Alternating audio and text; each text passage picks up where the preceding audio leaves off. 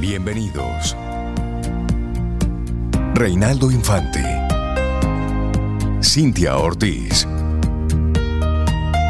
Sobeida Ramírez. En Camino al Sol.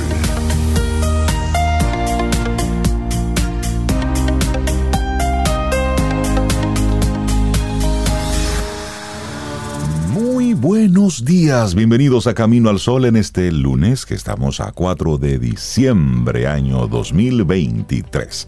Buenos días, Cintia Ortiz, Obeida Ramírez y a todos nuestros amigos y amigas Camino al Sol oyentes que conectan tempranito en este día. Sobe, buen día. Ay, ese silencio, así como. Oh, pero- Porque se quedó, nos quedamos esperando ese buen día. ¿Verdad que él nos sí, saludara? Ah, porque él se pero- quedó como. mm, Y yo. Pero, pero más. claro. Hola, Rey. Claro. Hola, Rey. yo- hola, Rey. Dos estoy- contra uno, Rey. Salúdanos y ya. Estoy speechless. hola, Rey, ¿cómo tú estás? Buen día. Mm. Mira. Hola, Cintia, ¿cómo estás tú? Estoy muy bien, Qué bueno. ¿Y tú? Yo también estoy muy bien. ¿Estás contenta? Ay, sí. Sí, ¿Estás- sí, sí. estás Pasé feliz? un- sí, sí, sí. Pasé un fin de semana súper tranquilita conmigo, con Lía, con mi casa y ya.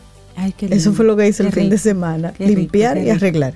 Ordenar. Sí, tu espacio, tu casa, tus energías. eso. Eso. está bien, eso está muy Ay, bien. ¿Y tú. Rey, estás bien? Yo estoy bien. Qué Yo bueno. estoy bien, tranquilo, descansado, divertido, un fin de semana de lo más chévere. También ¿Feliz? trabajo. Sí, no, trabajo, no, divertido. Sí, pero así como pegando madera, Mm. pegando. No, divertido. sí, divertido. Igual que el mío. Trabajo es cuando estoy aquí metido en los estudios y demás. Cuando estoy fuera de aquí no es trabajo. Ya. Estoy así como en modo diversión. Entonces el Pero sábado fue, que- fue intenso, fue así bien, bien movidito, bien agitadito. Y, y ayer domingo Pero fue divertido. Fue divertido. Ayer domingo fue bien divertido. Nos los pasamos en la zona colonial. Ah, sí. Todo el domingo, sí, desde Ah, pero- tempranito en la mañana. Sí. Sí, comiendo por aquí, desayunando comimos por allá. y cenamos. por Oye, aquí. yo que me desperté con un hambre y quería como ir a desayunar para allá. Bueno, pues mira, Y me pudimos iba sola y conectado. dije, ay no, si me voy después tengo que parar muchas cosas que arreglar aquí. Pues y mira, me quedé en casa. pues pasamos un buen fin de semana. Ah, pero yo fui en la tardecita.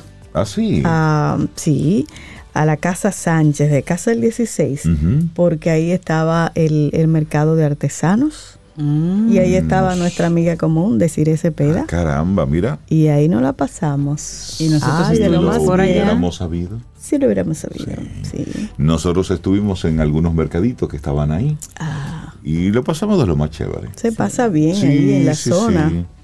Realmente hay muchas cosas.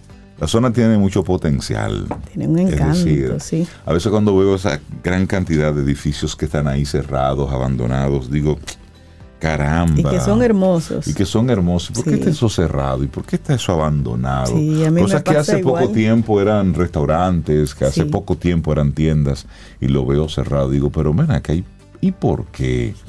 Sí, pero yo creo que va a cambiar en un momento que eso, porque se están haciendo planes, hay inversiones que se van a hacer ahí grandes, hay una intervención, creo que importante que se va a hacer ahí en la zona, porque es bellísima. Eso sí, tú entrar para allá en algunos momentos del día o Sí. días, el tema de los parqueos también es un... Sí, eso es un tema. Los, El de la José Reyes lo van a, a rehacer porque Ujú. tenía unos problemas estructurales y no sé, hay que ampliar eso de parqueos ahí en la zona Sí, o el- convertirlas totalmente en peatonales. El tema de la, el tema de la basura, por supuesto, sigue siendo todavía un Sí. tema importante en la zona colonial.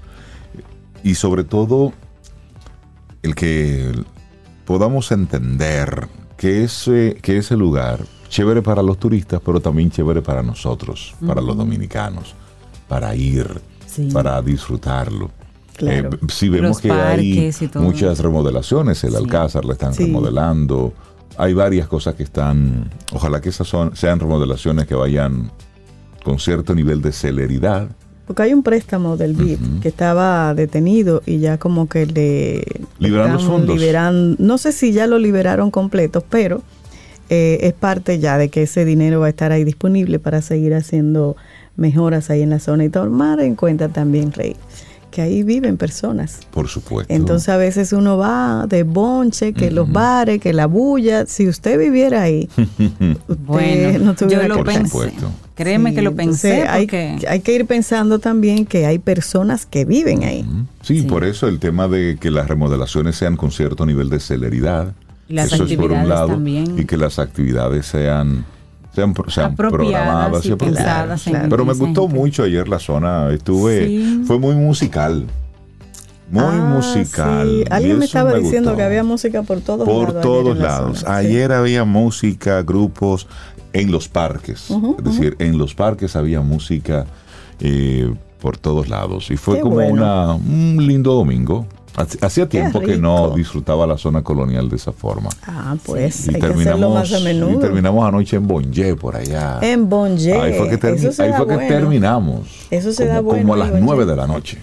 Sí, se bailó, eso. se bailó. Se da bueno eso. Sí, se ve, estuvo chévere. Estuvo así que así arrancamos nuestro programa Camino al Sol. Hoy que es el Día Internacional de los Bancos. Oh. Y se Hay varios celebra días internacionales, sí. cada 4 de diciembre, una fecha que fue creada en el 2019 gracias a un decreto oficial establecido por la ONU, que es así como el lugar que, está, el que lo establece todo, pero no resuelve lo que tiene que resolver, ni se mete en lo que se tiene que meter.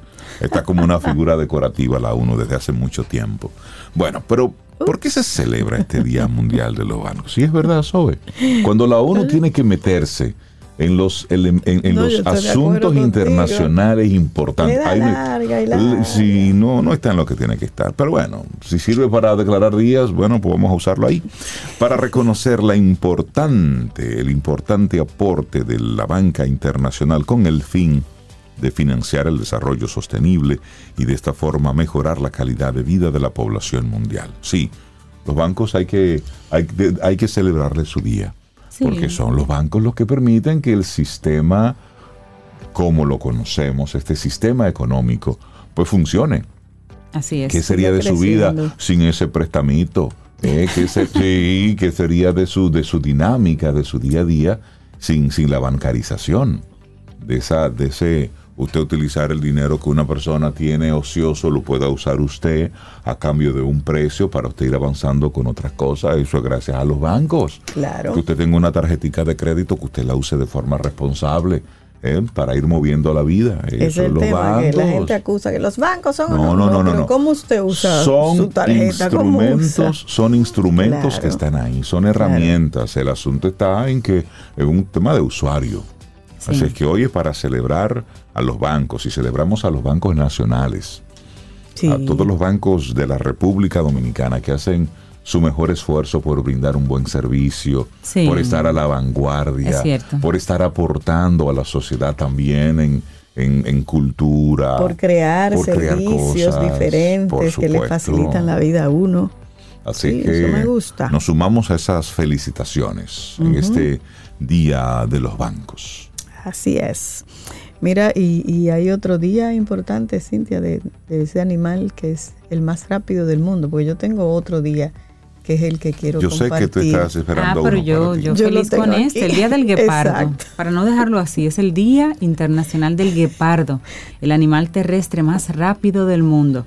Ahora está librando una carrera contra su propia extinción, Sí, lamentablemente. Qué pena. Quedan menos de 7.000 guepardos en la naturaleza y eso lo convierte en el felino más amenazado de África. Siete mil. 7.000 Eso es poco. apenas.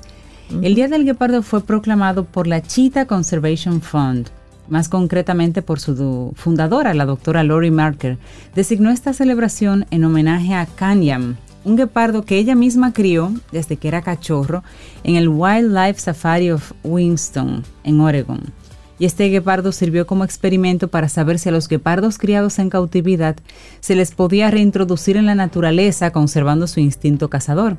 Y el resultado fue positivo. Ah, qué bien. Era como un gatico con ella, pero cuando llegó a la naturaleza no fue un gatito. Fue no. él, salió su ser. Claro, es puro es instinto. natural. Y así es. Y entonces el, el resultado fue positivo, como decía, pero la doctora fue testigo de cómo los granjeros africanos terminaban con los guepardos porque los veían como una amenaza. Mm, Ella se trasladó a Namibia para trabajar con esta situación y en 1990 fundó esta, esta esta ONG y declaró el día 4 de diciembre como Día Internacional del Guepardo, guepardo. porque coincide con el cumpleaños de Kayam, Ah, sí. el guepardo que ella crió. Bueno, Algunas y- curiosidades te Ajá. digo, sí, rápidamente. Sí, sí.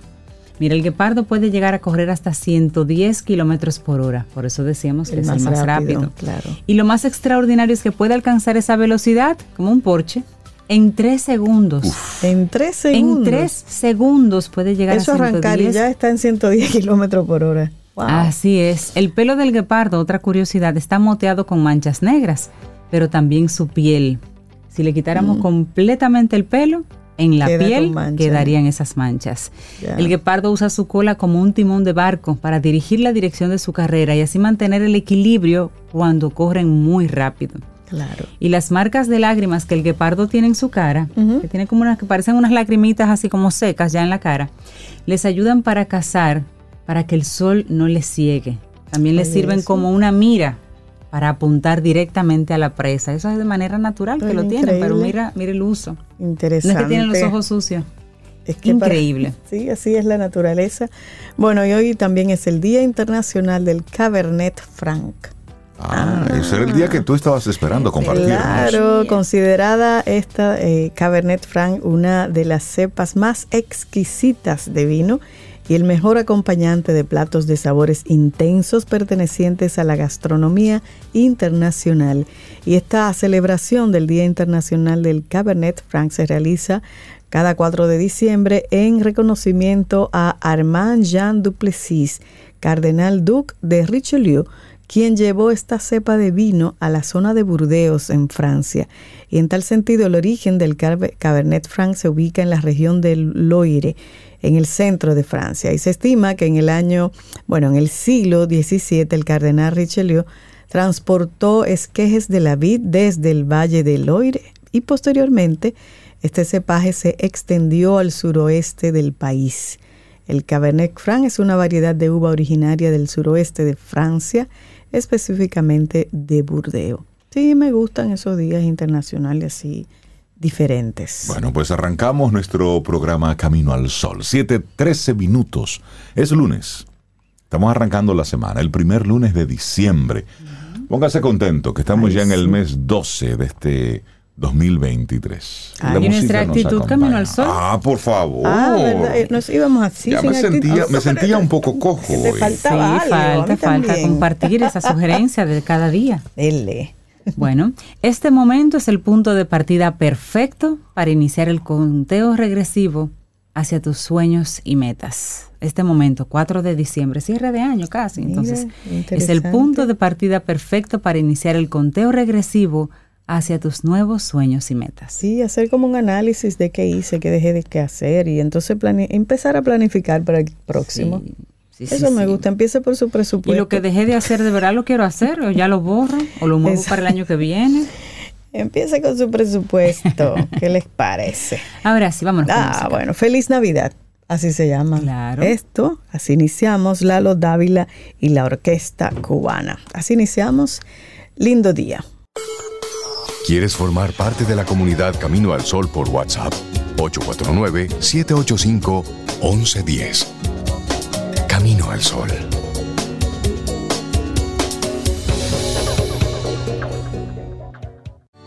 Laboratorio Patria Rivas presenta En Camino al Sol, la reflexión del día.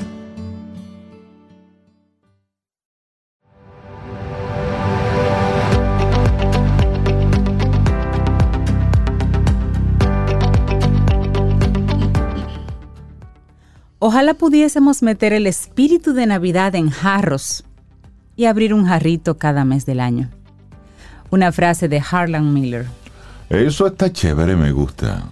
Porque realmente la Navidad como que le cambia el cerebro a la gente. Sí. Sí, le pone como sí. un, un mood distinto. Ayer, por ejemplo, eso fue lo que yo vi en la, en la zona colonial. La gente como que estaba contenta. Alegre. Y sí, alegre. Y estaba así como suave, ¿no? Sí, como... no agresiva. No, estaba No, como en bien. otro ritmo, sí, es Qué cierto. bueno. Por eso me gusta a mí la Navidad. como Entonces vamos a, que- a reflexionar por esa línea. Del sí, porque cerebro, más que la Navidad y toda la parte comercial que han hecho en torno a eso y que ahora el Santa es rojo, que antes era azul y todas esas cosas. Santo. Es, es básicamente como el, ánimo que le cambia a la gente. Sí, eso a mí me gusta. Y el clima también. Exactamente, pero como bonito. Entonces nos da como un, una tregua, una tregua emocional, porque la Navidad cambia el cerebro de la gente, de las personas, ya que las modificaciones en el entorno estimulan o inhiben la producción de diferentes neurotransmisores. Sí, ahí vamos los caminos al sol desde la ciencia. Dopamina, serotonina, cortisol, adrenalina, la oxitocina, etcétera. Son las cosas que van modificando un poco nuestra química cerebral para que en estos días nos sintamos distintos. Qué bueno, porque la Navidad es una época diferente realmente y eso en la mayoría realizamos actividades en las que no nos prodigamos durante todo el año. Hay un cambio generalizado de actitud en las personas mientras la decoración de las calles y las casas también cambian. Todo ello hace que sea una temporada especial, llena de estímulos afectivos y sociales. Y como resulta obvio, esa transformación que se produce durante la Navidad en las costumbres y en el entorno físico tiene su efecto en el cerebro. Un estudio científico ha verificado que en efecto esta época propicia una actividad cerebral diferente. Asimismo, los cambios en los hábitos y en el entorno modifican la mente. Y enseguida vamos a hablar sobre esa parte de cómo la Navidad cambia el cerebro. Bueno, mira, un grupo de científicos de la Universidad de Copenhague llevó a cabo una investigación sobre los efectos de la Navidad en el cerebro. Su objetivo fue ubicar el espíritu navideño dentro de la actividad cerebral y para ello emplearon imágenes de resonancia magnética funcional. Para el estudio se partió en dos grupos de personas. Uno de ellos correspondía a quienes habían celebrado la Navidad desde la infancia y tenían una actitud positiva hacia esas fechas, como tú. El otro grupo no tenía por costumbre hacer festejos navideños. En el primer grupo se detectó una activación de ciertas zonas cerebrales ante imágenes o estímulos que evocaban la Navidad. Y ya automáticamente. En concreto se observaban cambios en la corteza motora sensorial, la corteza motora primaria y, premotora y en el lóbulo parietal. En el otro grupo no se veían esas reacciones. ¿Y qué significa esto? Que quienes tienen presentes las tradiciones navideñas reaccionan a estas poniendo en juego aspectos como la memoria y las sensaciones motoras. Al parecer, esta época activa evocaciones y recuerdos profundos, positivos preferiblemente, y esa es la razón por qué el cerebro parece presentar un patrón de activación diferente en estas fechas que en otros momentos del año. Pero hablemos de las experiencias navideñas, Rey. Bueno, es que las variaciones en el entorno provocan modificaciones en el estado de ánimo y por supuesto, esto tiene un referente en el cerebro.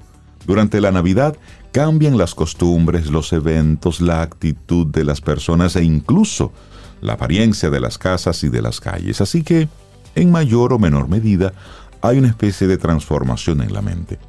No se puede hacer una generalización sobre la forma en que la Navidad cambia el cerebro. Depende de cada entorno, de cada persona. Sin embargo, lo que sí es posible es establecer los factores que tienen el potencial para producir modificaciones. Y estos son los siguientes. Vamos a iniciar con las compras y los compromisos. es habitual que durante la Navidad se tengan más compromisos sociales que de costumbre. Eso es verdad, señor. Hay que bloquear la agenda de la gente. Hay más reuniones, hay despedidas, fiestas y toda suerte de eventos. Asimismo, lo común es que en esta época se destine tiempo a las compras de regalos en medio de tiendas atestadas de gente. Todo esto en conjunto hace que se incremente el estrés.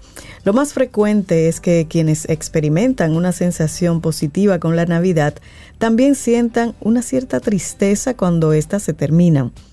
Puede haber una sensación de agotamiento o de vacío acompañada por la obligación de regresar a la rutina. Pero hablemos de los regalos. La Navidad y los regalos son como el pan y la mantequilla. Eso va junto. Tanto dar como recibir obsequios produce satisfacción emocional. La generosidad se asocia con la liberación de dopamina y endorfinas y esto incrementa la sensación de bienestar. También se da el caso de que ni se puedan dar todos los obsequios que uno quisiera o que no se reciban suficientes regalos que uno tal vez esperaba. De ser así, es posible que haya cierta desilusión o tristeza. Si es tu caso, la mejor salida está en darte un obsequio que llene en parte ese vacío y te los regalas tú mismo. Ay, sí, eso es bueno. Claro. sí. Y también el contacto con los demás. Durante la Navidad se establece más contacto con otras personas. Es esto es importante regularlo bien, para que no sea agobiante, en especial para quienes no se sienten cómodos socializando con tanta intensidad. Por lo demás, resulta excelente para llenarse de la buena actitud navideña de otros. Pero sí, es. la gente hay que dosificársela. Y usted mismo debe dosificarse. Claro, porque no a todo hay que decirle que sí. Exacto. Es, es verdad, regularice su socialización. Bueno, y otra importante a tomar en cuenta son los excesos. Uf, en esta época sin duda alguna se presta para exceso. En particular en el gastar, en el comer y en el beber. Pasar el límite suele tener consecuencias que al final solo se notan en enero. Mejor controlarse un poco y disfrutar de estas festividades con moderación. Así es. Bueno, y la Navidad es una época maravillosa y casi nadie es indiferente a ella. Ubicarse mental y emocionalmente en esta etapa hace que se pueda vivir de una manera adecuada, nutriendo los cambios positivos que traen los festejos navideños y regulando todo para que después no hayan efectos indeseables. Ok, ok. Pero la Navidad cambia el cerebro, según la ciencia. Y esto es un escrito de Edith Sánchez que compartimos aquí hoy en Camino al Sol. Óyeme, tú sabes que esto de la, de la Navidad y del cambio que va produciendo, ayer estaba, estaba yo haciendo una reflexión al respecto, porque recordaba cuando en el malecón se ponía el arbolito, allá en el obelisco, ¿recuerdas? En el obelisco, Sí, claro, sí, yo recuerdo Y entonces-. Y, un, y en vehículo le dábamos la vuelta. Le dábamos Sí, la vuelta y- teníamos como esa sensación de la Navidad dominicana. De hecho, habían algunos... Y como en comunidad, porque eso te llevaba como a sentir el que... malecón era como Sí. algo chévere. Ahora hay una marca de una gaseosa que se adueñó de la Navidad ante el vacío Claro. de, de ese espacio. Entonces, como que esa marca de refresco de cola se ha adueñado de, de la Navidad de la ciudad Y también. eso, y eso estrategia, Navidad para Por ellos es una, pero supuesto. nosotros como ciudad debemos volver a recuperar Pero- también nuestro Claro. árbol, Sí, debemos recuperar de nuevo ese, esa tradición del, esa del árbol de la ciudad, es cierto. Sí, el, el nacimiento, todo lo que ocurría, que yo ahora de adulto recuerdo con, como con cariño de esa época. Sin embargo, ahora vemos una Navidad internacional. Inclusive, ayer estaba yo reflexionando, al lado, tomándome un café dominicano, y yo decía, es curioso que estamos en República Dominicana y estamos cantando todos a coro en inglés. Let it snow, let it snow, let it snow. Y yo decía, yo decía, let it snow, en serio. Es decir, aquí no cae nieve. Nuestro idioma es el español. Alegre. Bueno, pero Eh, Exactamente, ahí voy. Porque esta marca de cola Ábrame tiene su personaje puerta. en inglés y todo lo demás. Pero es nuestra Navidad. Es decir, hacer ese ejercicio reflexivo. Lo que hay que hacer es recoger la Navidad, que está, Sí, está sí. tirada por ahí, porque ellos están haciendo su trabajo como marca, pero es nosotros Sí, hacerlo el pero- nuestro. Sí, pero es que es eso. Es eso. ¿Y Hacer el pon- ejercicio crítico. ¿Dónde nuestro. pondríamos el Santa En de, el de obelisco. la Margarita? Ah, el santo de la Margarita. No, porque como El del- estamos el- recordando. El del conde. Sí, el de la Margarita. Ay, ay, ay. Bueno, esta fue nuestra reflexión en este día. Esta fue la que debió. Patria Rivas presentó. En Camino al Sol, la reflexión del día.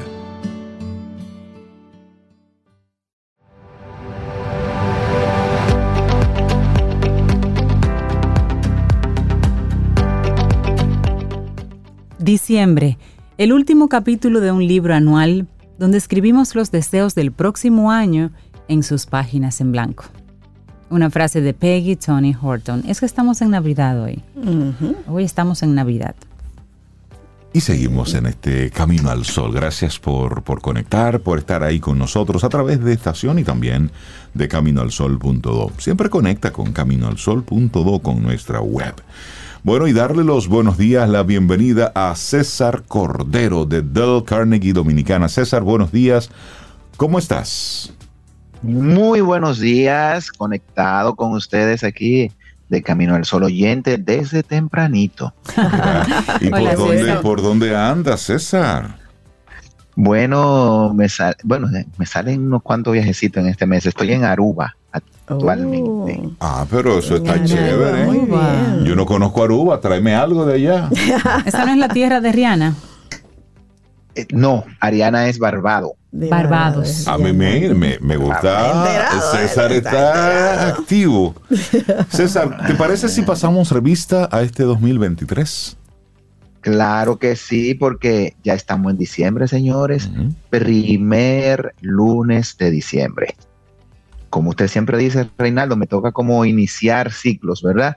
Y me encantó escuchar todo lo que han venido diciendo de la Navidad, de cómo eh, debemos de rescatar ese espíritu navideño. Y sabemos que diciembre con Navidad siempre nos trae desde la nostalgia mezclada con la alegría, con la reflexión. Es como un cóctel de, de varias cosas y debemos de tomar muy en cuenta el cómo asumimos, como tú dices, Rey, haciendo un repaso, cómo asumimos este mes eh, que es tan bonito, tan especial, con todo lo que representa, y hacemos un repaso. Y miramos cómo nosotros nos comportamos y cómo podemos cerrar este año, porque le debo decir algo, la Navidad se ve muy, muy grande, ¿verdad? Y por eso es que le están como alargando. Y hay empresas que la quieren traer como desde octubre, septiembre, agosto. Sí, por el tema de las compras, claro. Ah, sí, pero realmente son pocos días. Y dentro de pocos días, lo que estuvimos hablando hace un año, ya vamos a estar de nuevo hablando el año que viene.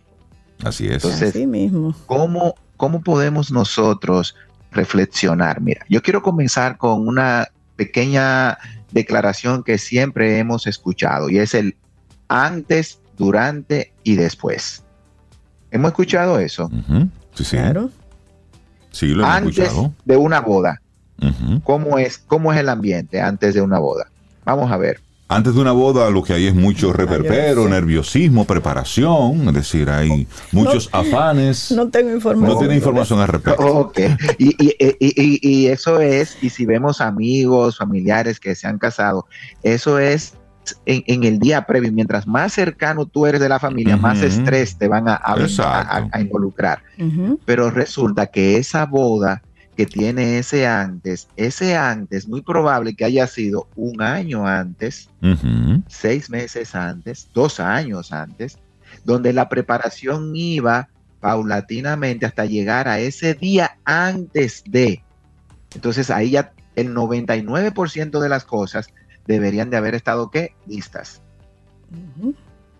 Y mientras más preparado se pudo estar, más tranquilo será ese antes, ese día antes. Entonces, el prepararnos nos ayudará que al, irnos acercando a las cosas que queremos sea menos estresante. Si usted quiere desarrollar un negocio, usted no lo puede pensar de hoy a mañana. De repente sí, ah, mira, mañana voy a poner el negocio, pero resulta que no te preparaste que no hiciste las cosas que debiste de hacer y puede ser que ese negocio fracase. Entonces, el antes es muy importante. En este caso, mirar este año como un antes a lo que yo quiero del 2024. O sea, estamos ahora en el antes del 2024. ¿Qué yo quiero? Para el 2024? ¿Cuáles son esas cosas que quiero cambiar, que quiero lograr? ¿Dónde debe de, haber una transformación? Y ahí inmediatamente llegamos al durante. El durante es este mes. Ahí es que lo quiero poner. El durante es este mes de diciembre, donde usted puede pasar revista, verificar, que lo vamos a hacer ahora eh, en breve con una pequeña lista, verificar cuáles fueron esos elementos clave cuáles son las cosas que yo en este mes voy a escribir, anotar, me voy a comprometer con mira al después que no ha llegado. Ahora, ese después que no ha llegado, usted verá que aunque no me lo crea, dentro de poco usted estará en diciembre de 2024 pasando revista de qué. de, de todo lo que hizo y no hizo. Así es. Entonces, es un constante movimiento, permanentemente permanentemente. Mira, ustedes hablaban y es una de mis zonas favoritas, incluso me he encontrado con ustedes, con Sobeida, contigo, Rey Cintia, en la zona colonial caminando a veces, porque uno de mis lugares así también favoritos. Pero si miramos la zona colonial, nuestra, patrimonio de la humanidad, tiene unos 500 años. ¿Qué se hacía en ese paseo de las damas? ¿Qué se hacía en esa calle del conde? ¿Qué se hacía en esas principales, que era ciudad colonial propia de la época? ¿Y qué hacemos nosotros hoy? Eso es lo que tenemos que rescatar. Entonces, tú decías que era un ambiente muy festivo, de música, de alegría, y qué bonito poder ver la Navidad con ese sentido, de no caer solo en la trampa de la desmedida, en las compras, en la comida. Eh, Sobeda dijo eh, también un poco de las invitaciones, filtrar invitaciones, de repente tenemos múltiples eh, invitaciones que no la vamos a poder atender todas. Vamos a ser selectivos en buena manera y poder compartir realmente este tiempo y este espacio de una manera que le podamos sacar el máximo provecho. Entonces, ¿cuáles fueron esas cosas durante el 2023 que nosotros desde el 2022, si recuerdan, preveíamos? hagamos de cuenta que estamos hablando en el 2022. En el 2022 decíamos, mira, estamos saliendo de una pandemia, el año que viene es un año retador, donde vendrán cambios, donde las tecnologías seguirán creciendo, donde como líderes nos veremos retados. Así es. Eso lo hablábamos en el 22. Si buscamos esa grabación y la ponemos hoy, ¿aplicaría para el 24, Rey? Bueno, es que hay muchas cosas que son genéricas, pero evidentemente cada año va trayendo lo suyo. Es decir, ya ahora estamos en esas proyecciones de, ok, el 2024, como cada día tiene su propio afán, cada año también tiene su propio afán. Todavía nosotros en este 2023 estamos haciendo referencia a el COVID-19, la resaca del COVID-19, por ejemplo. Las consecuencias Las consecuencias, viendo cómo tiene... Estamos limpiando y ordenando pues, todo. Exactamente. Y, se y se ha convertido en ese referente, en ese antes de, después de, por ese después de, estamos todavía tratando de entenderlo. Exactamente. Aunque tengamos una sensación falsa, de que hemos vuelto a la normalidad, pero la realidad de es que, ya todo pasó. No, esto es muy reciente. Sí. Entonces, en vez de culparnos por lo que no pudimos lograr, que es algo que siempre digo, vamos a contar y ver hasta dónde pudimos llegar, qué cosas fueron diferentes en nosotros, qué avanzamos y qué se nos quedó. Entonces, cuando yo hago esa, esa lista, consciente, sentadito, tranquilo, oyendo la música que me gusta, ese playlist que, eh, que Sobeida eh, comparte en modo de resumen de Camino al Sol, una tacita de café, una copita de vino. Siéntese tranquilo a pasar esa revista de qué logré, qué avancé, hasta dónde pude llegar. Y entonces, al ver la lista, puedo proyectar y no dejarme tampoco influenciar demasiado, como tú dices, Rey, de todo ese bombardeo de información, porque siempre se augura una combinación de que tendremos un gran año lleno de, lleno de retos. de que el año 2024 eh, promete, sí, pero recuerda que es el año de las elecciones, el año Exactamente. sí, sí. No, no, no siéntese y haga usted su propio plan de una manera consciente. Entonces, ¿cuáles son seis puntos que quiero compartir en el día de hoy para proyectarlo en función de lo que vivimos? Podemos tomar ahora en diciembre y sacarle provecho en el 2024. Primero, mantengamos una actitud de liderazgo adaptativo, de nosotros vernos como personas que debemos de saber adaptarnos eso que tú acabas de decir, Rey, cada día su propio afán, cada año su propia eh, experiencia y naturaleza. No pensar que porque como me fue en este año, será igual el año que viene. Ni bien, ni bien ni mal. Exacto. Gracias, Cintia. No importa si fue que este año fue súper provechoso para usted, se le dieron unos proyectos, de repente el negocio emprendió, se dio un proyecto buenísimo. ¡Wow! Ah, entonces el año que viene, ¿qué debo de hacer? Porque las cosas pueden cambiar. Entonces tengo que ser un líder adaptativo. Los líderes que adoptan este enfoque adaptativo pueden estar y siempre estarán mejor equipados para enfrentar situaciones que se les presentan. Entonces, las organizaciones, yo como papá, como amigo, como parte de un equipo, tengo que estar siempre adaptativo, adaptarme a las situaciones y aprender del pasado, no quedarme amarrado en él. De ahí entonces sacar todo lo resiliente que yo tuve este año. Si usted llegó hasta aquí, es porque ha superado diferentes situaciones. Entonces, premiese por su capacidad de salir adelante ante las situaciones y problemas, contratiempos que se le dieron en este 2023. Y promuévase usted mismo ese elemento de resiliencia para el 2024. ¿Cómo? Procurando tener una mentalidad abierta a que vienen cambios, a que hay cosas que seguirán exigiendo de nosotros una capacidad de recuperación. Este año fue el boom de las tecnologías y las inteligencias artificiales. Y recuerdan que incluso dimos una conferencia con un invitado internacional que fue Mauricio, de cómo hacer frente a eso. ¿Ustedes creen que el 2024 será diferente? No.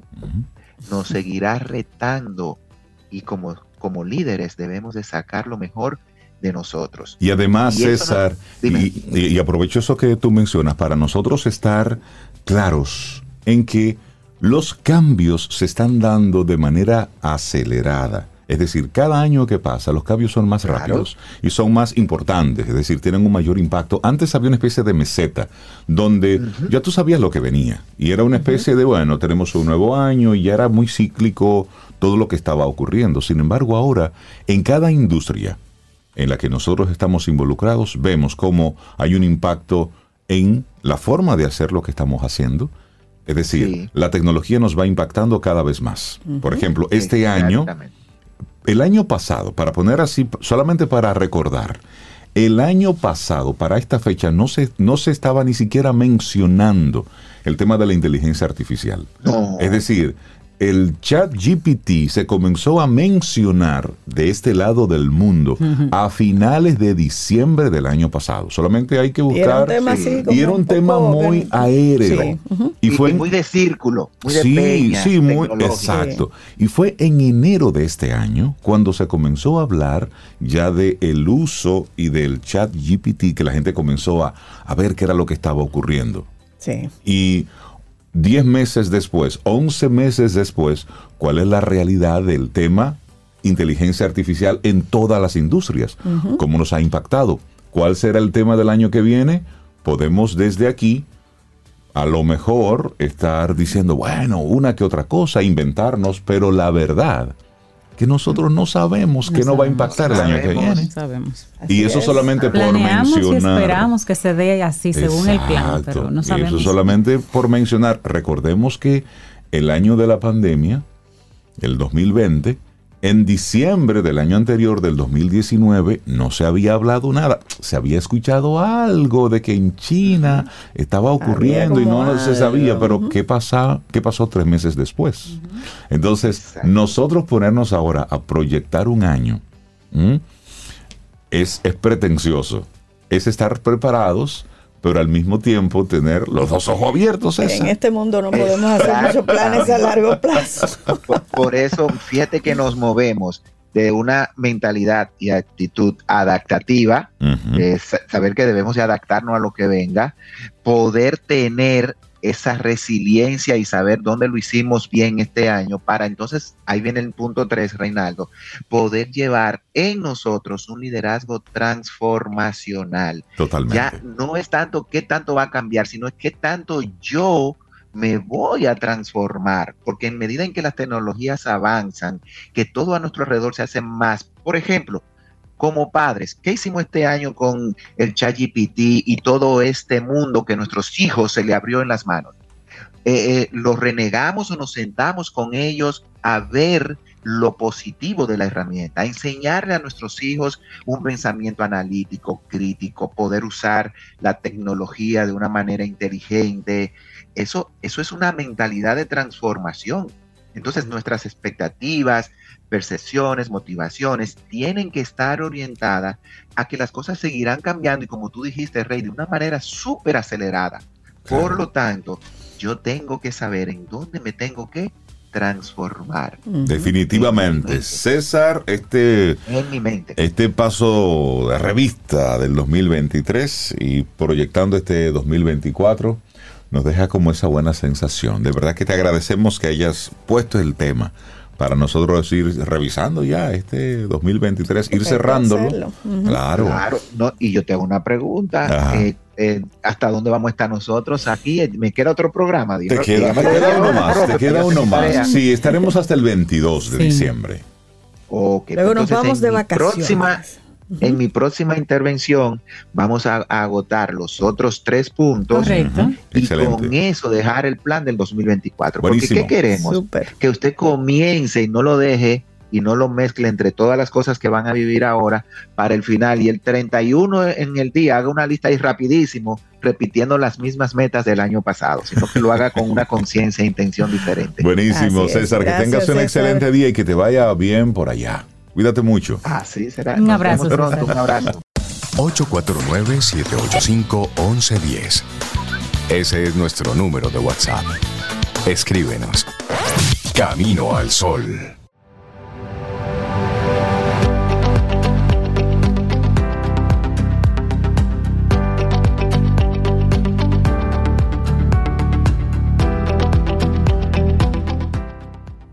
Bueno, y las prácticas de movilidad sostenibles contribuyen no solo a un futuro más verde, sino también a la salud y bienestar de nuestra sociedad. Aporta directamente a la reducción de emisiones contaminantes. La transición hacia vehículos eléctricos, utilizar transporte público eficiente y buscar opciones de movilidad compartida mejora la calidad del aire y mitiga los efectos negativos en la salud pública. Mañana, en nuestro segmento Quien Pregunta Aprende con Escuela Sura, vamos a tener una linda conversación con María Fernanda Pimentel y con ella vamos a resumir 10 aprendizajes valiosos de este año. Y eso gracias a nuestros amigos de Escuela Sura y de Seguro Sura. Acompáñanos y vamos a regalarnos entre todos ese conocimiento. Gracias a nuestros buenos amigos de Seguro Sura República Dominicana. Quien pregunta aprende con Escuela Sura. ¿Y les parece si Después de haber leído los titulares, comenzar a pasar balance con César, hablar un poco sobre el tema de cómo la Navidad va transformando el cerebro de la gente. Si hablamos un poco de filosofía, yo creo, que, es como que hoy es un buen día para hablar de filosofía. Estoy de acuerdo. Y sobre todo de cómo Platón, este filósofo griego que fue uno de los pensadores más influyentes de la filosofía occidental, ¿Qué pensaba Platón que tenía que tener una sociedad para ser exitosa? Y esto lo decimos a propósito del bochinche que está ahora mismo en el colegio de abogados, de abogados, que todos ganaron. los políticos que, y en varias elecciones hemos visto que todos han ganado. Las encuestas, todos están arriba. Todos están arriba, todos Un están día ganando. Uno está arriba, el otro día es el segundo. Exactamente. Ah, Entonces, ¿cómo el que tiene los, números más en el suelo dice, y es una pela que le vamos a dar? Entonces, Cosas Pero nadie se detiene a pensar. No, nadie Esto que vamos a compartir. y de maldad vamos a compartirlo. Sí, con, con nuestra mejor actitud camino al sol. claro, todos tienen un papel que desempeñar en la ciudad platónica desde los esclavos hasta los hombres libres. Pero para que una sociedad funcione, sus estructuras tienen que ser jerárquicas y en la cima de todo siempre habrá un líder. Platón, que nació, vamos a recordar un poco el bachillerato, 428 años, 28 años antes de Cristo y murió 347 antes de Cristo. Filósofo griego, como ya decía Reinaldo y uno de los pensadores más creativos e influyentes de la filosofía occidental, era conocido por sus escritos políticos y morales y por ser un crítico acérrimo de las instituciones democráticas. El Estado ideal, según Platón, se compone de tres clases. La estructura económica reposa en la clase de los comerciantes, la seguridad en los soldados y el liderazgo debe ser asumido los filósofos reyes. Ay, Son, ay, ay, ya ay, tú ay, sabes, ay, ay. filósofos reyes, el liderazgo. Si vamos. para, para, para. Dice, el liderazgo político debe ser asumido por los filósofos. Guión Reyes. Claro, Sí. él era filósofo, ¿no? Evidentemente. Pero vamos a dejarlo. Tiene sus temas, Tiene sus temas. pero Sí, bueno, no, no, no, claro. este nos interesa. Aquí vamos a tomar y dejar, ¿no? Sí, claro. Bueno, y son estos últimos, los filósofos, quienes han cultivado tanto la mente que son capaces de entender las ideas y por lo tanto, oigan bien, en negrita y subrayado, tomar las decisiones más sabias, al contrario de la masa. Claro, y es así. Tomar las decisiones más sabias. Tienen la capacidad racional y también, en opinión de Platón, tienen mucha experiencia y formación para lidiar con las cosas duras y complejas Formación. que suceden en el mundo. Subrayado y en negrita. Exactamente. Piensa que estas son las personas más valiosas para el poder político. Sí, según la visión platónica, a los filósofos reyes no les interesa el poder por sí mismo. Son honestos y serios. Por eso se convierten en el estamento más confiable cuando se trata de esquivar los atractivos de la corrupción y eso hace que se les pueda confiar el mando. Pensar esto en Atenas, la cuna de la democracia, estaba exento de polémica, pero como nos explica un experto, Platón estaba particularmente preocupado por lo que consideraba la peligrosidad de la masa desinformada. Repite eso, peligrosidad. De la masa desinformada. Ay, Para ay, este filósofo, sin educación filosófica, los ciudadanos son vulnerables a ser utilizados y manipulados por astutos demagogos. Sigue, sigue. Solamente estamos recordando, ¿eh? Cosas que fueron escritas y dichas por Platón. Tanto es así que Platón pensaba que los tiranos surgen de la masa. Lo hemos visto. comprobado. Mm. Es alguien que convence al resto de que tiene la solución de los problemas, pero que en el fondo, tan pronto como se afianza en el poder, se vuelve totalmente abusivo. Y hay solamente Estamos hablando de eh, siglos antes de Cristo. años cientos antes de años antes de Cristo. Ay, Solamente recordar eh, la historia de las dictaduras latinoamericanas, por quedarnos de nuestro lado. Sí. Esos dictadores, ¿de dónde salieron? ¿Cómo surgieron? Y muchos presidentes en Por estos supuesto. momentos populistas, ¿de dónde salen? De una masa peligrosamente desinformada. Sí, sí, ¿Es sí, así? Es, es ahí, aunque suene feo. Bueno, para evitar, miren, y en ese contexto Platón se vuelve crítico con la democracia, porque pensaba que era un sistema que no podía proteger a la gente, sino que, que aspire todo el que quiera, y entonces ahí sale cualquiera y se sienta cualquiera. Por eso, para evitar estos peligros y ser una sociedad armónica, se necesitan, según Platón, dos cosas. Uno, una buena educación. Y dos, obviamente buenos gobernantes. Ay, ay, Hablemos de la educación, por ejemplo. Para Platón, la clase social de una persona viene determinada por la educación, que empieza en el nacimiento y continúa hasta que esa persona ha alcanzado el máximo grado de educación compatible con sus intereses y con sus habilidades. Y son aquellos que completan todo el proceso educativo los que se sitúan en lo alto de la pirámide jerárquica, que según él debería tener la sociedad. Claro. Más educados, más altos, aunque yo, hay, hay mucha gente educada que... Sí, pero en sentido general. Pero en sentido general. Así es. Bueno, y él sigue, por buena educación, yo creo que él entiende una educación de tipo humanista, es decir, lo que busca es formar en los alumnos o en los ciudadanos en su etapa joven la capacidad de pensar, de valorar el saber por sí mismo y no como algo instrumental. El saber tiene un valor comunitario que se basa en la capacidad de reflexionar críticamente. Y eso lo dice un experto también. Para Platón es muy importante desarrollar la sensibilidad, una sensibilidad moral que hace que los ciudadanos cultiven deseos nobles, elevados y por lo tanto que desarrollen un carácter cívico, es decir, un modo de ser que les haga desear vivir en comunidad, tener intereses más allá de los propios, de la riqueza o del propio beneficio. Sí, es interesante. Y gran parte de la obra de este filósofo gira en torno a la necesidad de cultivar deseos elevados, integradores que hagan a las personas capaces de convivir con otros y de compartir la búsqueda de la justicia en común. Y para alcanzar todo esto, Platón propone maneras de hacerlo en la vida real. Una de ellas es la convivencia con personas mayores y por tanto la admiración de caracteres más, más maduros o desarrollados. En sus escritos este filósofo griego también habla mucho de ciertas educaciones prácticas que tienen que ver con el cultivo de las artes, la música o el baile y sobre todo la retórica, es decir, hablar, tener ese pensamiento crítico y saberlo expresar, que eran materias muy valoradas en la antigua Grecia.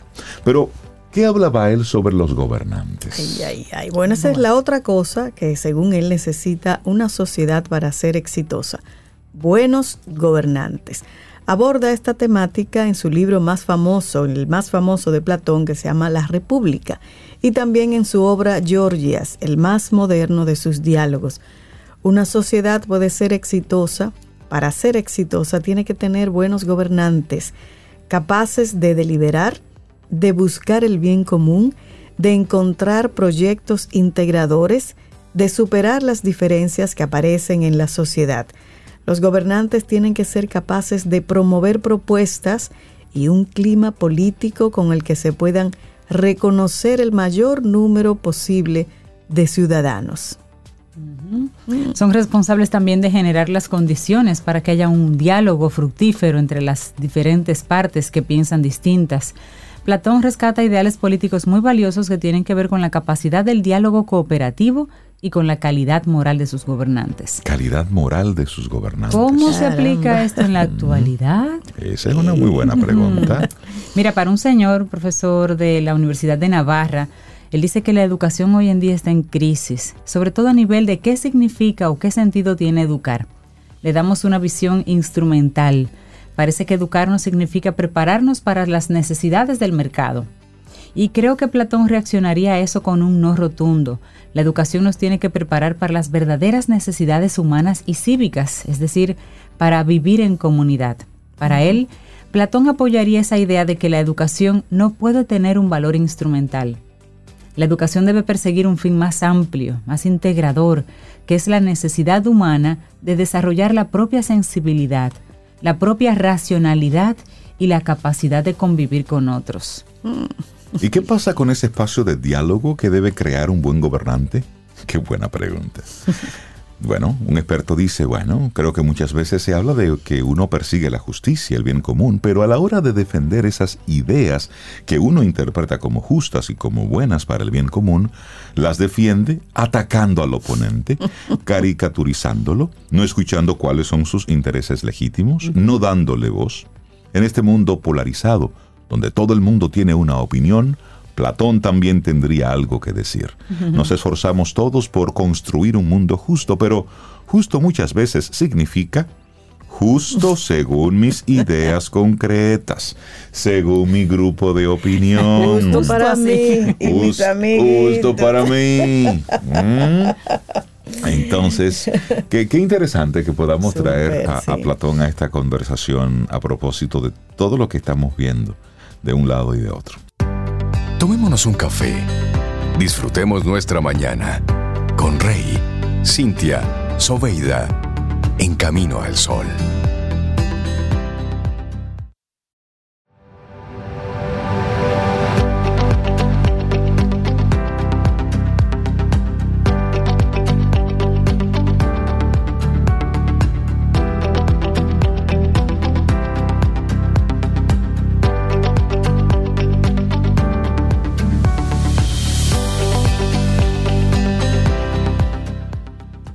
Cada día es una nueva oportunidad para comenzar de nuevo. Cada día. Una frase de Bob Feller. Seguimos, esto es Camino al Sol a través de estación 97.7 FM y muchísimas gracias por conectar a través de las diferentes vías.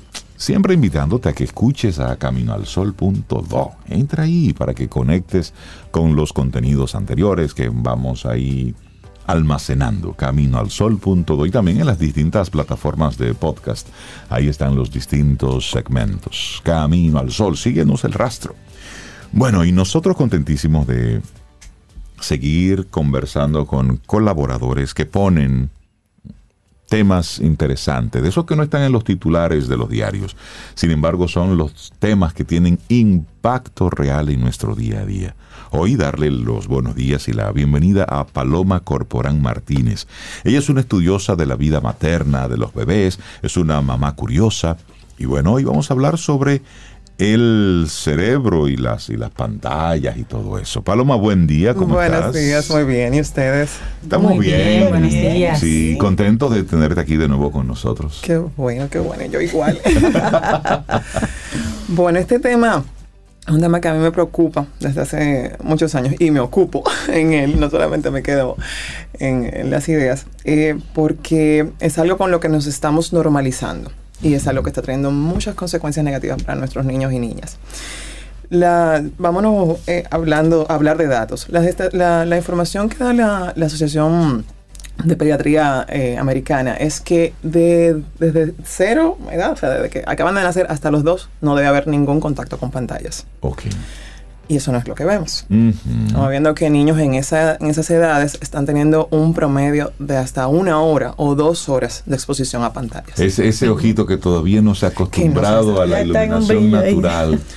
Y luego, de- desde los 2 hasta los 6 años, bueno, pues la exposición debe ser mu- muy, muy justificada. Regulada. y regulada. Y, y de ahí se habla de una media hora, eh, tal vez a la, a la- al, al día o a la semana. Eh, hay un psiquiatra eh, español que se llama Rafa Sánchez, que Rafa, Rafa González, perdón, que Rafa dice, "Sí, en lo particular, yo diría nada, o sea, igual que hasta los seis sigamos sin nada. Dice, ok, yo puedo ser un poco extremista, pero es lo que significa en nuestros niños tener esa pantalla.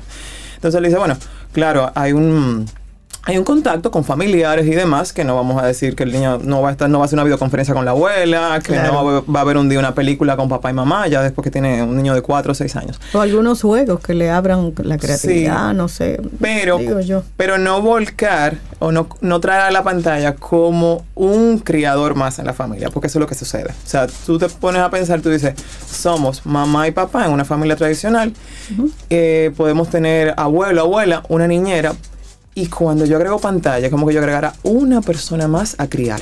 Claro.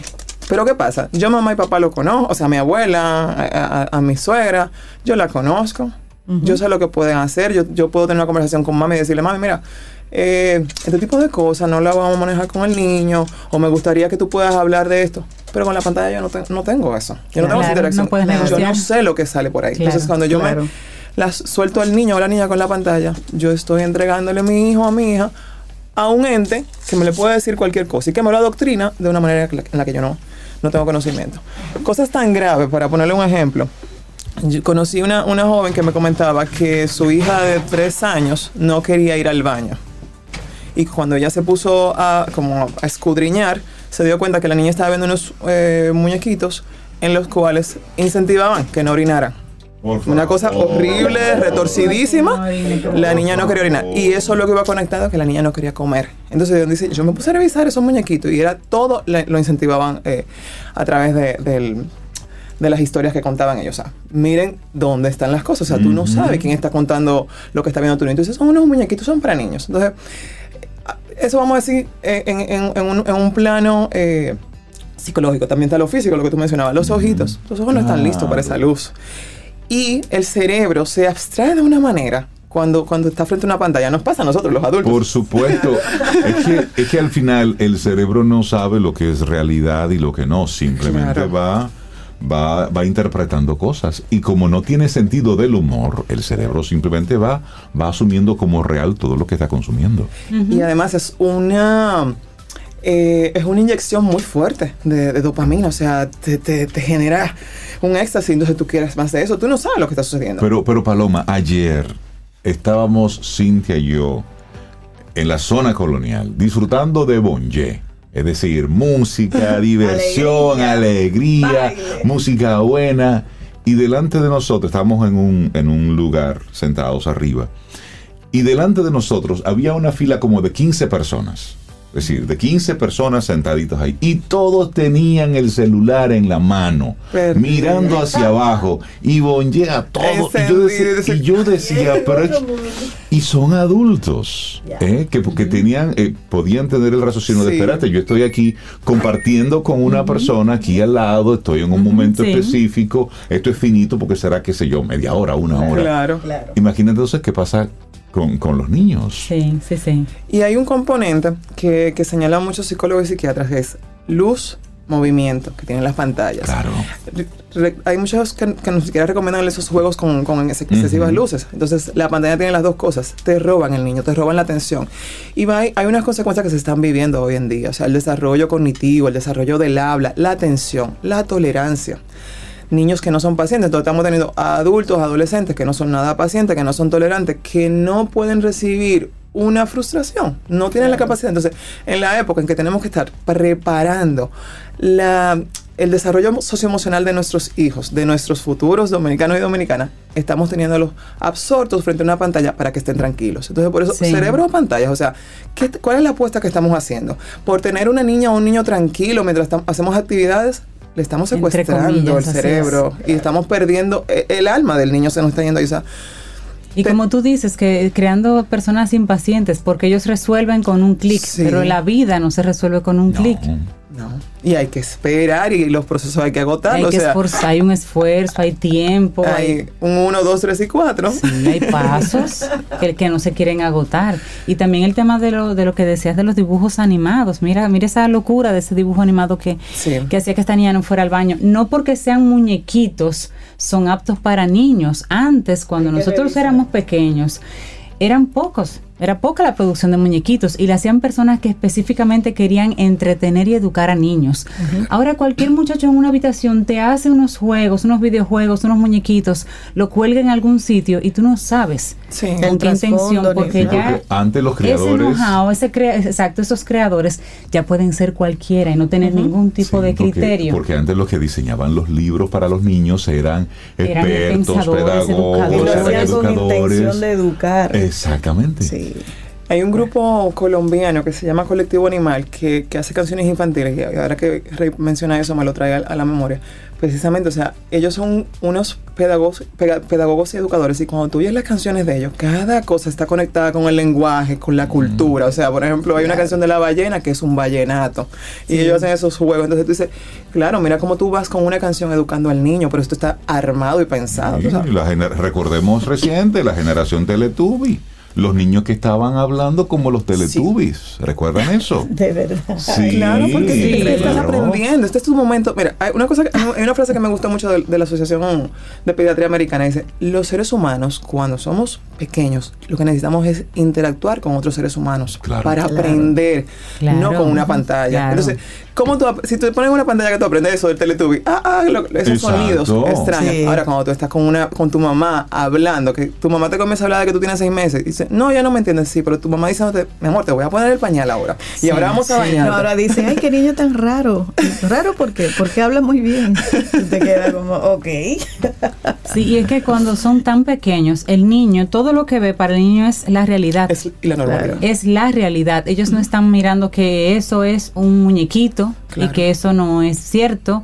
Por eso es que un niño, por ejemplo, si ve algo relacionado con un monstruo, hay un monstruo, el niño no quiere ir solo al baño, no se quiere acostar porque él cree que el, que el monstruo es real, porque si se lo menciona o lo ve, para él es real. Es cuando Claro. crecemos que comenzamos a distinguir la realidad de la ficción. Es. Pero todo eso tenemos que mirarlo porque el chiquito construye y por eso es que esos niños hablaban así como los Teletubbies, porque él dirá, bueno, así es que se habla. Así es, que- y claro, Así ¿cuán- es que ¿cuántas horas duraban expuestos esos Claro, Teletubbies? y- y- y- Y en repetición. Y mencionar ahí entonces, Paloma, que los nosotros aprendemos a hablar por imitación. Sí, totalmente. Y lo que ocurre de 0 a 7 años es lo más Es importante, es porque eso se fija en nuestro, en nuestro ser. Y para luego modificar esos hábitos, Sí. que que. Pero yo llegué a ver Difícil. niños de 7, 8 años que te decían que abajo, abajo. ¿Cómo que abajo? De siete años. Hable bien. Ah, Hable bien. Pero es Claro. porque Pero aprendió no con los ositos Claro. aquellos que decían abajo. No Exacto. tiene estimulación, porque eso lo- cuando tú oyes niños con lenguaje y dices, wow, pero ¿y esa palabra? Bueno, porque a lo mejor tiene un papá, o a lo mejor no, hay una mamá, una, hay una mamá y un papá que están hablando de esa forma, que no están usando eh, palabras inventadas para ciertos eh, términos, ¿entiendes? O sea, vaso, vaso, no, vasito, no, no. Entonces, No. tú vas formando el lenguaje. Y una cosa que no quisiera que, que dejemos eh, de lado con todo esto es el tiempo de juego libre. Se está robando eso. Los niños no están jugando en el exterior. Los niños no están teniendo ese tiempo. Olvidémonos también que vivimos mayoría en edificios. A lo mejor no pueden tener el acceso a ir a un jardín o a un parque, pero el juego libre per se, esa parte donde se pone a volar la imaginación, donde yo agarro con un papel y digo que yo tengo aquí un mar y que luego ese mar se transforma en un dinosaurio, en un camión. O sea, eso es súper importante para el Sí, desarrollo. es Estimulación creativa. Y eso lo traemos, pero si no se nos da esa Claro. motivación, ese incentivo, no se explota. Eso se queda ahí sin usar, desafortunadamente. Bueno, Claro, uf. qué bien. Nosotros hemos visto, Paloma, como muchos expertos se han estado ya eh, apoderando de ese tema, pidiéndole a los padres de detener todo esto. Pero muchos padres dicen, bueno, en mi generación era la televisión y decía que era la caja idiotizante. Mira, yo no soy tan idiota. Bueno, Eh, Lo es, lo es. Pero no Pero es antes lo el, televisor era un artefacto que estaba en un lugar físico de la Sí. casa y tú mal que bien sabías la programación, a que tú lo estabas exponiendo, pero ahora tú no sabes, Tú no sabes. Lo que está consumiendo tu hijo. Y de hecho, lo- lo- cuando se habla de pantallas no se queda exento el televisor. Me, Claro me- que me no. encanta que, que muchos psicólogos actualmente lo, lo puntualizan mucho. Dicen, No te creas que pantalla solamente celular y tableta. No, no, no. Televisor lo mismo. Porque tú hay gente formando criterios de una manera terrible Claro. con el televisor porque lo dijeron en tal programa. Nunca investigaron. Entonces, sí, la cajita trae sus problemas. No Por me digas que... Entonces, eso, eso es súper importante. Que, tenemos que estar vigilantes. Y, y, tú- y y- y esa normalización que yo mencionaba al principio, ah, sí, eso es lo que tenemos ahora.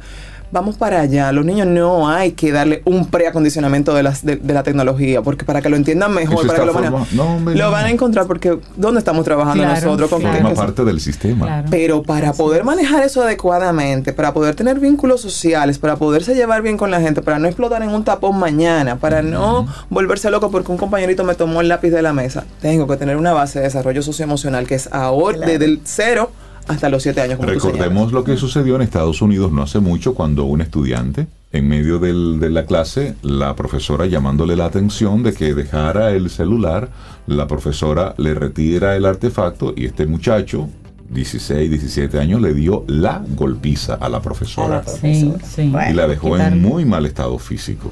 Entonces, como no hay una tolerancia a la frustración, eso es por un lado, Sí. pero luego el tema adictivo. La sí, Sí. las pantallas son adictivas y los contenidos lo hacen con ese fin. Entonces, Sí. estamos nosotros poniéndole eh, el peligro en las manos En las a los manos chicos, solamente Es- para que los entretenga mientras yo me ocupo de otras cosas. Es cierto. Y yo sé que la vida es complicada, pero yo, yo menciono mucho que cuando ya entramos en, en esta vida de madre y padre, hay que apretarse Ah, los pantalones y remangarse los ruedos porque es la Y responsabilidad. es lo que toca. Exactamente. Es. Definitivamente. Mi Gracias, estimada y querida Paloma, muchísimas gracias por el tema que nos compartiste en el día de hoy aquí en Camino al Sol, para que sirva para, para reflexionar, Gracias a de ustedes. Gracias, eso, de eso se trata. ¿Quieres formar parte de la comunidad Camino al Sol por WhatsApp? 849-785-1110. Camino al Sol. Tomémonos un café. Disfrutemos nuestra mañana con Rey, Cintia, Soveida, en Camino al Sol.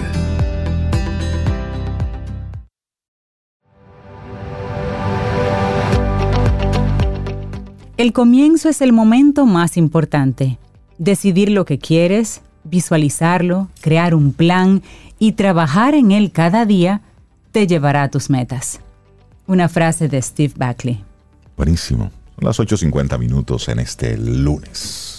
Así No es un es. tema de suerte. Y así, pero así tenemos la suerte, eso sí, tenemos la suerte de contar con Yanni Santaella, aquí en Camino al Sol, coach, mentora de proyectos de vida, autoestima, autora, señores, autora de bestseller- bestsellers, y bueno, y colaboradora y querida amiga aquí en Camino al Sol. Yanis, buenos días, ¿cómo estás?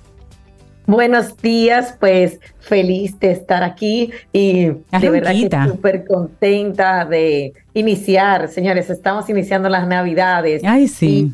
Y, por eso nuestro tema de hoy se llama emociones en Navidad. O sea, ¿cuáles son las mm. emociones? Lo primero es que para cada ser humano la Navidad tiene un significado que viene de un producto de nuestra niñez. Sí. Entonces, si en tu casa se celebraban mucho las navidades y todo esto y para ti eso era chulísimo, para ti las navidades te encantan. Yo tengo pacientes que me dicen, Janice, llega la navidad, la detesto. Yo soy el Grinch de la navidad, no me inviten, no me llamen. Tengo personas que desde que, sí, es verdad. Son sospechosas esas personas. No, es que es verdad lo que dice Janice, depende del constructo con, el que subieron en esa época del año. Súper bien, me ah, encanta. qué bueno.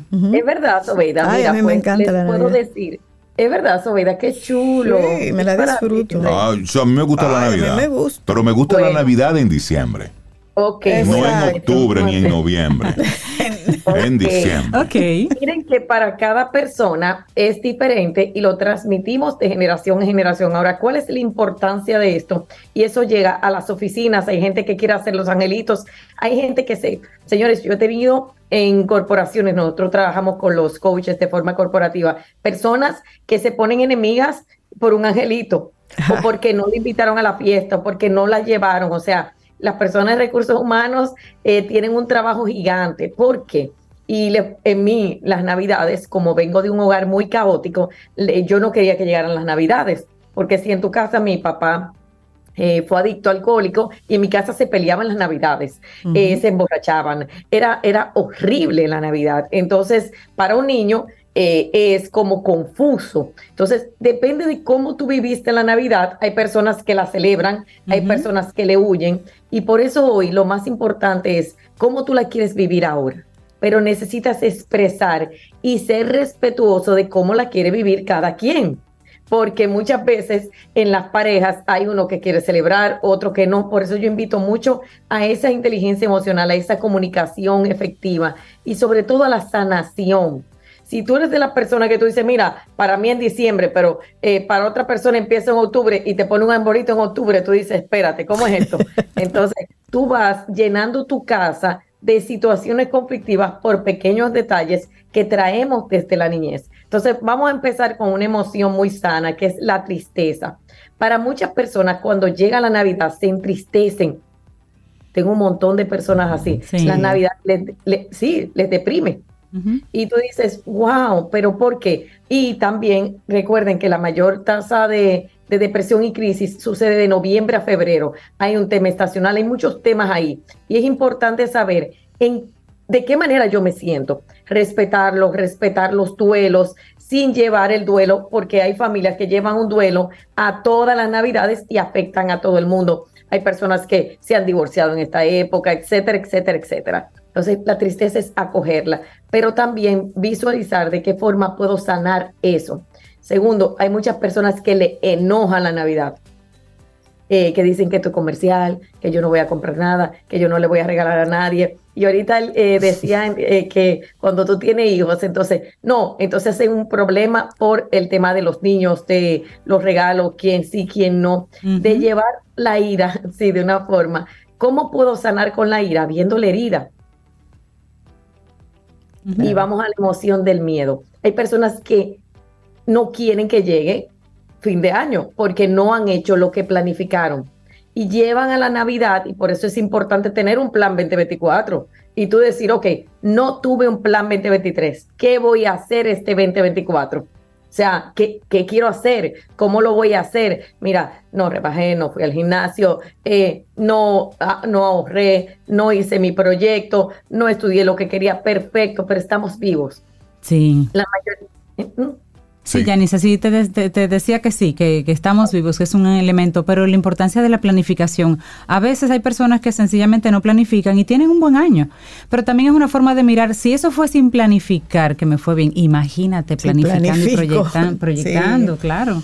Claro, porque tenemos los dos tipos de personas que lo hemos hablado aquí, la persona que fluye, que dice, mira, yo vivo el día a día, pero todos necesitamos por lo menos un norte de donde un norte. estamos los más planificados y estructurados. Y hay otra emoción fundamental que sucede mucho en Navidad con el tema de la envidia.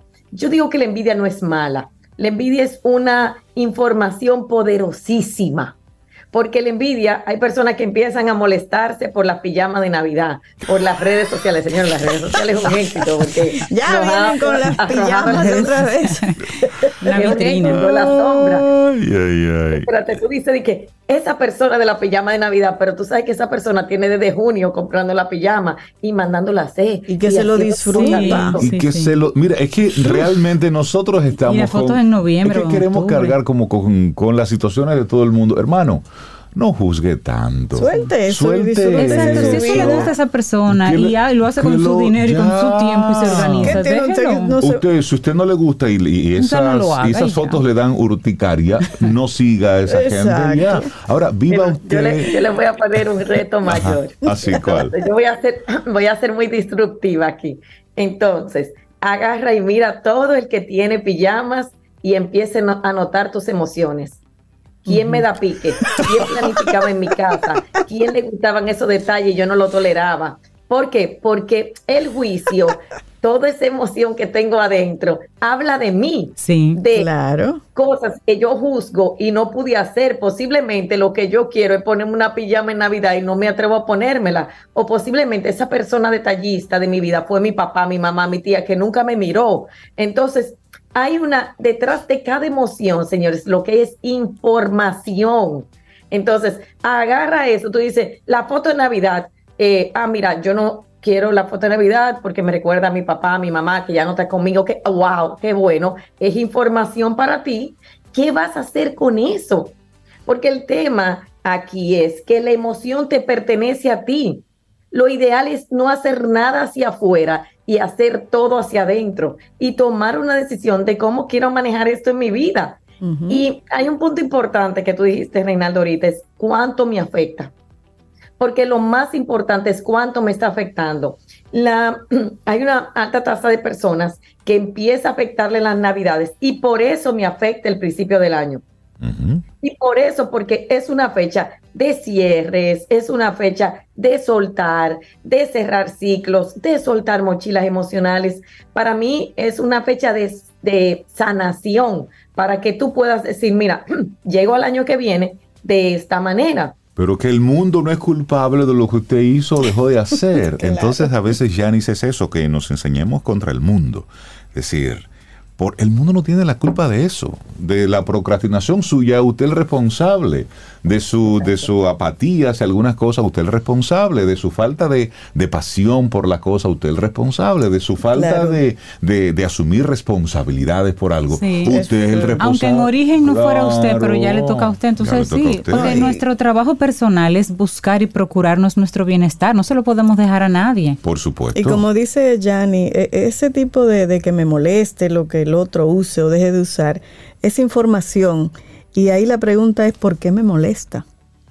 Claro, y, y dónde Sí. está mi emoción, ¿sabes? Exacto. En la fiesta de Navidad no me, eh, no me tomaron en cuenta, no, me- y toda es, todos esos pensamientos son creencias limitantes. Y llevar de eso a trabajártelo, escoger qué yo quiero trabajar para mí y escoger una sola cosa. Tú decir, de este año me reconozco este trabajo y esta es la emoción, orgullo, admiración para mí, qué quiero reconocer de mí. Ahora, para este año próximo yo voy a trabajar esto. ¿Qué quiero trabajar de mí? Que peleo mucho, que me molesta esto, que no puede ser posible. ¿Y cómo puedo vivir unas navidades diferentes? Yo tenía cuatro años que no, podí- no ponía arbolitos desde antes de la pandemia. Yo dije, este año vamos a poner un arbolito. Ha sido todo un proceso para mí porque ha sido como un volver. Y fue incómodo al principio, como, ah, entonces espérate, y no llegó lo que yo quería. Y, y después yo dije, ven acá, Yanis, ¿y para qué estás haciendo esto? Por un proceso personal, porque la. Navidad no es, la Navidad es lo que cada quien amerita. Ahora, ¿cuál es el regalo para cada persona? ¿Cómo yo quiero crear la vida a través de mis pensamientos y mis emociones reales del día a día? Es que me dice la calidad de vida. Y por último, mi bienestar. Un ser humano, así como un líder de empresa, un líder que no esté en bienestar, va a no va a tener productividad, no va a generar equipo, no va a estar bien con los demás, porque va a llevar, como dice Rey, hacia afuera lo que tiene adentro. Un papá, una mamá que no se sienta bien estas navidades, señores, el papá o la mamá que está en dependencia, que está en estrés, que está con situaciones, no le vamos a dar lo mejor a nuestros hijos. Por más que ustedes cuando llegan a consulta, cuando llegan a sesión, me dicen, yo he hecho lo mejor, Yari, no peleamos delante de ellos, no, señores, nuestros hijos se dan cuenta de todo. Un ser humano que no está bien es lo que va a, a traducir hacia afuera. Así que el primer termómetro son nuestras emociones y nuestro cuerpo. Totalmente. Yani Santaella, gracias por traer a la mesa este, este tema en el día de hoy. Que tengas un día espectacular, una muy buena semana, Yanis. Y muchísimas gracias por siempre venir, dejarnos caer esos temas e irte lentamente. Que tengas un excelente día, un abrazo. Así, así es. Y les invito a todos, señores, que pongan en su calendario buscar ayuda. Señores, vamos a buscar ayuda, guía, coaches, mentores. Vamos a decir, este es un año para cuidarme yo. Así que muchas gracias por eso y lo esperamos de parte mía y de parte de nuestro centro que si tú supieras, tengo mi programa de sanación de cierre de año. Gracias y nos vemos en la próxima. Un abrazote, Muchas Gracias, Yanni. Bueno, nosotros así vamos llegando al final de nuestro programa en el día de hoy, pero sobre una, un Camino al Sol oyente nos compartió una información, muy importante. Y, y gracias a Angie, mira, ella dice que los neurólogos pediatras están al grito con la cantidad de niños que han desarrollado mioclonias. Eso a propósito de la participación de Paloma. ¿Y qué, eso, qué es esto de las mioclonias? Bueno, son los movimientos involuntarios eléctricos del cerebro por la sobreestimulación. La mioclonia es el camino que los lleva a la epilepsia. Mm. Eso lo comparte Angie. Eh, mioclonia. Sigan investigando sobre eso o eh, conecten y háblenlo con su pediatra a ver cómo va. Y eso tiene que ver con las pantallas. Mm, eso, eso es para, para ocuparnos. Señores, llegamos al final de nuestro programa en el día de hoy. Mañana, si el universo sigue conspirando, si usted quiere, y si nosotros estamos aquí, tendremos entonces un nuevo camino al sol. Bueno, ¿y qué les parece si juntamos a Michael Bublé con Talía? Aquí termina Camino al Sol. Pero el día apenas comienza. Vívelo Camino al Sol.